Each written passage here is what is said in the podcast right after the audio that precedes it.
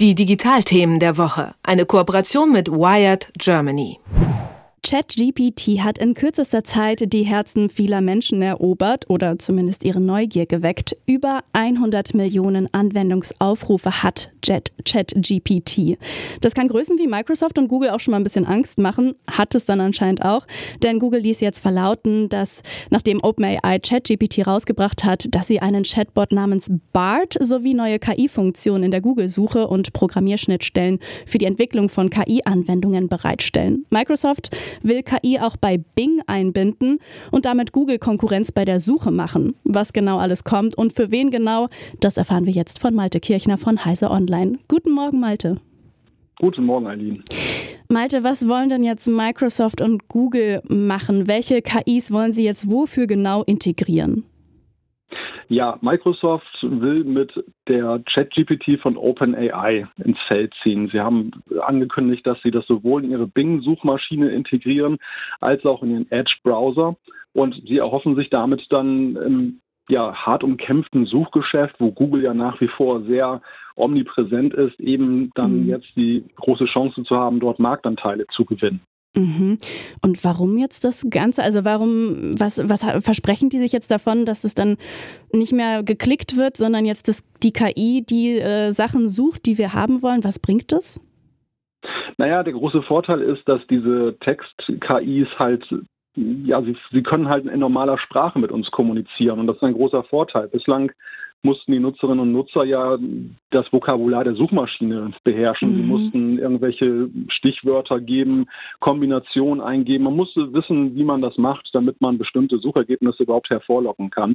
Mhm. Und mit der, mit der Text-KI wie ChatGPT ist es halt sehr einfach. Man kann ganz einfach in normaler, natürlicher Sprache damit kommunizieren. Und das Tolle ist, dass ich eben auch nicht einfach nur eine Liste von Seiten bekomme, wo einige Ergebnisse besser und andere schlechter sind, sondern dass mir diese Text-KI dann richtig mit einer ausformulierten, knackigen, prägnanten Antwort dann eben äh, da zurückkommt, sodass ich dann eben gleich damit arbeiten kann mit den Suchergebnissen. Also für die Menschen ist es sehr viel angenehmer und deshalb glaubt man eben auch, dass das die Zukunft sein könnte. Mhm, also es klingt auf jeden Fall einfacher zu handeln jetzt für die UserInnen, aber Jetzt für uns JournalistInnen ist da unser Beruf irgendwann einfach überflüssig, wenn jetzt so eine KI alles zusammenstellt aus irgendwelchen Nachrichten oder ähnliches? Ja, es wirft in der Tat eine ganze Reihe von Fragen auf, die jetzt erst noch beantwortet werden müssen. Also diese KIs, egal ob das jetzt Text-KIs sind oder wir kennen ja auch diese, diese künstlerischen KIs, die mhm. Bilder zusammenstellen, wo wir einfach etwas beschreiben und dann wird dann auch aus einem großen Fundus an Daten, an Bilddaten, dann wird was Neues zusammengestellt. Die bedienen sich ja recht hemmungslos einfach im Netz. Also sie nehmen einfach, was sie brauchen und bauen daraus dann Sachen zusammen. Und die Frage in die Zukunft gerichtet ist natürlich, wie steht es denn um solche Fragen wie leistungsgerechte Bezahlung und Urheberrecht?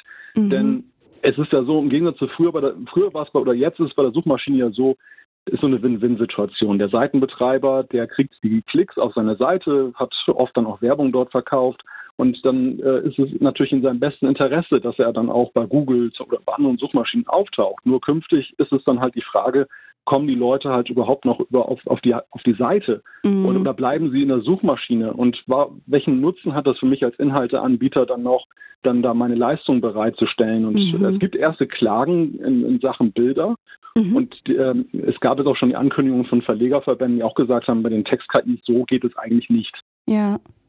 Ne, also es klingt ja jetzt, also ne, erstmal, was du gesagt hast, so ein bisschen vereinfachender für die UserInnen, aber ich habe jetzt zum Beispiel in den so, äh, sozialen Medien wird ja ganz viel darüber gesprochen, was Leute mit ChatGPT gemacht haben, dass ChatGPT für eine Person eine Hausarbeit geschrieben hat und so. Ist das wirklich gerade schon realistisch, dass da auch wirklich alle Informationen äh, auch wirklich äh, ja richtig sind, die die KI mir dann da ausspuckt? Ja, das ist in der Tat auch ein ganz wichtiger Punkt. Und da sieht es momentan so aus, als wenn die KIs da sehr viele Fehler noch ausspucken mhm. und die aber schwer zu erkennen sind, weil die KIs eine zutiefst menschliche Eigenschaft angenommen haben, nämlich mit großer Souveränität diese Antworten vorzutragen. Mhm. Also es ist jetzt nicht so, dass man den Eindruck gewinnt, dass sich der Computer da unsicher ist, sondern der trägt das mit einer Inbrunst vor. Mhm. Und äh, auf den ersten Blick sieht es oft sehr plausibel aus, aber wenn man genau hinguckt, und das ist jetzt peinlicherweise sogar in den Präsentationen von Microsoft und Google passiert, dass dann da wirklich eklatante inhaltliche Fehler drin waren. Mhm. Mhm. Okay, was waren das für Fehler? Weißt du das? Ja, im Falle von Google war das zum Beispiel so, dass ihr, ihre KI BART dann behauptet hat, dass das äh, James Webb Space Teleskop, das große Weltraumteleskop, mhm. zum ersten Mal einen, einen Planeten außerhalb des Sonnensystems fotografiert hat. Das stimmt aber gar nicht. Das war schon ein anderes Teleskop 2004. Mhm. Und äh, es gibt jetzt auch in der Präsentation von Microsoft, von Bing, gibt es auch so ein Beispiel, wo dann mit Blick auf irgendwelche Tierzubehörartikel irgendwelche Sachen behauptet werden, die mhm. anhand der Quellen überhaupt nicht nachvollziehbar sind, wo sie herkommen. Mhm. Also sollten wir noch nicht ganz auf diese ähm, ja, KI vertrauen.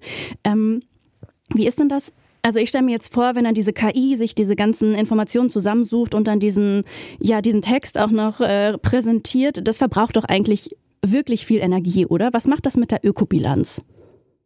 Ja, das ist auch eine sehr gute Frage, denn äh, in der Tat, die, die Lernmodelle alleine schon, also die Lernprozesse mhm. des, des, Maschinenlernens sind unglaublich aufwendiger, was den Energieverbrauch angeht, als die jetzigen Suchmaschinen, die ja auch schon nicht ohne sind. Ja. Und im Moment ist das halt noch eine Spielwiese und man muss es hochrechnen, was das dann bedeutet. Nur wenn das tatsächlich gesellschaftsfähig wird, wenn wir in jeder Textverarbeitung eine Text-KI drinstecken haben, wenn alle Suchmaschinen so funktionieren, ja, das wirft dann schon sehr viele Fragen auf in Richtung Ökobilanz, wie ja. das dann überhaupt dann ausgeglichen werden kann.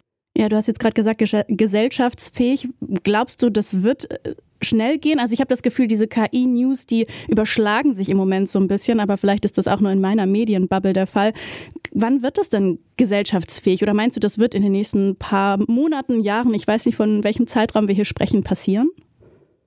Das ist ganz schwer zu sagen. Also im Moment stellen wir tatsächlich fest, es ist nicht nur ein Medienhype, sondern es ist auch so, dass die Nutzerzahlen zum Beispiel von ChatGPT binnen kürzester Zeit in den Bereich von mehreren Millionen oder sogar 100 Millionen Nutzerinnen und Nutzern explodiert sind. Und das ist natürlich schon, das zeigt ganz klar, das ist ein Thema, wo jetzt gerade sehr viele draufspringen. Es werden ja auch sehr viele Anwendungen angekündigt, wie zum Beispiel eben, dass es tatsächlich auch in der Textverarbeitung dann, dann integriert wird.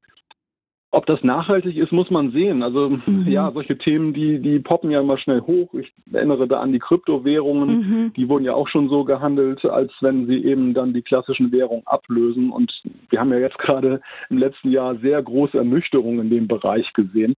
Deshalb war ich so ein bisschen davor, ohne das jetzt kleinreden zu wollen, aber es ist halt im Moment halt sehr faszinierend, mhm. nicht nur für Techies, glaube ich, sondern für jeden. Und ähm, ja, deshalb ist das Thema halt jetzt gerade sehr im Gespräch. Aber ob das wirklich konsolidiert einen Nutzen entfaltet und auch dann, ja, dann bleibt oder im größeren Stile bleibt, das gilt es erst noch abzuwarten. Das sagt Malte Kirchner von Heise Online. Vielen lieben Dank dir, Malte, wie immer, für das Gespräch hier am Morgen. Sehr gerne. Die Digitalthemen der Woche. Eine Kooperation mit Wired Germany.